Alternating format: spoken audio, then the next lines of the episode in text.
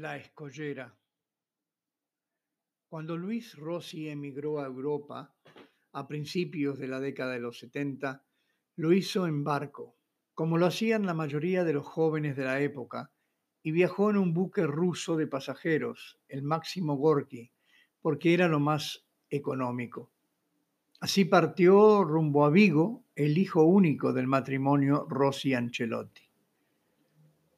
A despedirlo en el puerto de Montevideo aquel día fresco y nublado del mes de abril fue toda la familia, sus padres, los abuelos Ancelotti, primos, tíos, algunos amigos del Liceo Rodó y por supuesto su abuelo, el nono Carleto Rossi, que había enviudado hacía 10 años y desde entonces vivía pendiente de Luigi, como él llamaba a su nieto predilecto. En el muelle todo era holgorio hasta que el barco súbitamente hizo sonar su sirena y soltó amarras. Entonces el matrimonio Rossi y el abuelo Carleto se subieron al viejo Ford Prefect y rápidamente se dirigieron hacia la escollera Sarandí, con la vana esperanza de verlo en cubierta para darle el último adiós. En el asiento delantero y junto al padre de Luis sentaron al nono, zapatero jubilado octogenario, quien permaneció callado durante toda la despedida, a pesar del afecto que le dispensaban los demás miembros de la familia. Quizá estaba sumido en una profunda pena, o tal vez recordaba una similar despedida, hacía ya muchas décadas en su lejana Génova natal, cuando él también había partido, al igual que su nieto preferido, buscando un futuro más prometedor. Lo cierto es que en la escollera todos alzaron sus manos y gritaron los adioses correspondientes al ver pasar la nave, que se alejó del puerto por el canal y pronto enfiló en dirección al oriente, en busca del Atlántico. Entonces los parientes se despidieron entre abrazos, lágrimas y palabras de aliento para los acongojados padres. Para el nono fueron los besos más cariñosos, pero éste permaneció callado y solo sonrió con tristeza cuando volvieron en el auto. Esa tarde, a la casa de los Rossi Ancelotti acudieron los vecinos más amigos para compartir con ellos mate y bizcochos, pero el nono se encerró en su cuarto y no salió ni para cenar. Los padres de Luis decidieron que era mejor dejarlo solo, en paz consigo mismo y con sus recuerdos. Con el paso de los días, la vida volvió a su rutina habitual y los temas de conversación fueron nuevamente la crisis económica y política que sufría el país y las dificultades para cubrir la canasta familiar debido a la carestía provocada, por la inflación.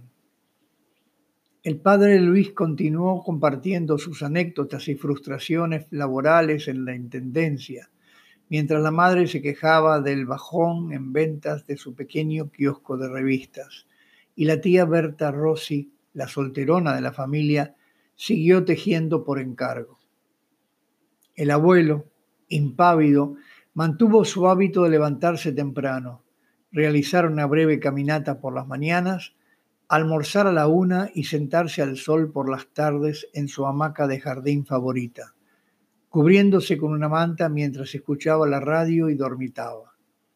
Cada tanto, los informativos mencionaban a España, entonces él oía atento la noticia y luego preguntaba, ¿hay carta de Luigi? El nono era semianalfabeto y dependía de su hijo para que le leyeran las misivas, que llegaban espaciadas y desde ciudades diferentes, como Bilbao, Barcelona o Valencia donde el nieto buscaba comenzar una nueva vida. Por lo general eran cartas optimistas y con lenguaje esperanzador, pero cada una de ellas dejaba una cierta sensación de tristeza en quienes las leían. Hoy no llegó nada, no, no, le respondían apenados cuando el cartero no se detenía frente al buzón familiar. Entonces el abuelo volvía a su silencio. La llegada de aquellas cartas era motivo de alegría para toda la familia y a menudo se leían en voz alta dos y tres veces a la hora de la cena, mientras el nono sonreía y decía en voz baja, Tutto va bene, va bene. Hasta que un día, cuando sorpresivamente y luego de escuchar con suma atención lo que le leían, el abuelo levantó la vista y preguntó, ¿Ma cuándo ritorna? Entonces se hizo un silencio sepulcral y el matrimonio Rossi se miró sin saber qué decir. Finalmente el padre de Luis respiró hondo y le explicó con dulzura, Todavía falta, viejo, hay que esperar un poco más.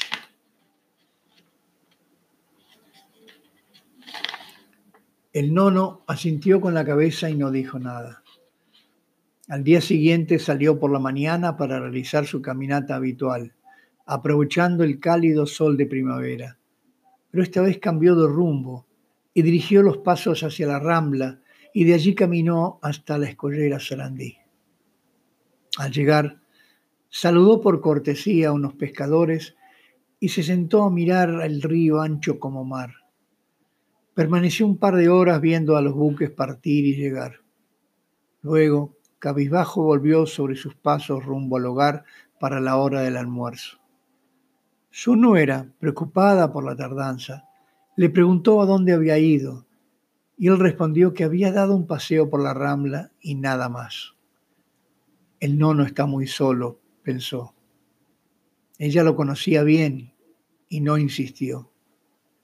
A partir de ese día, una vez por semana, el nono iba hasta la escollera y se sentaba a esperar. Y allí falleció seis meses más tarde, sentado, esperando.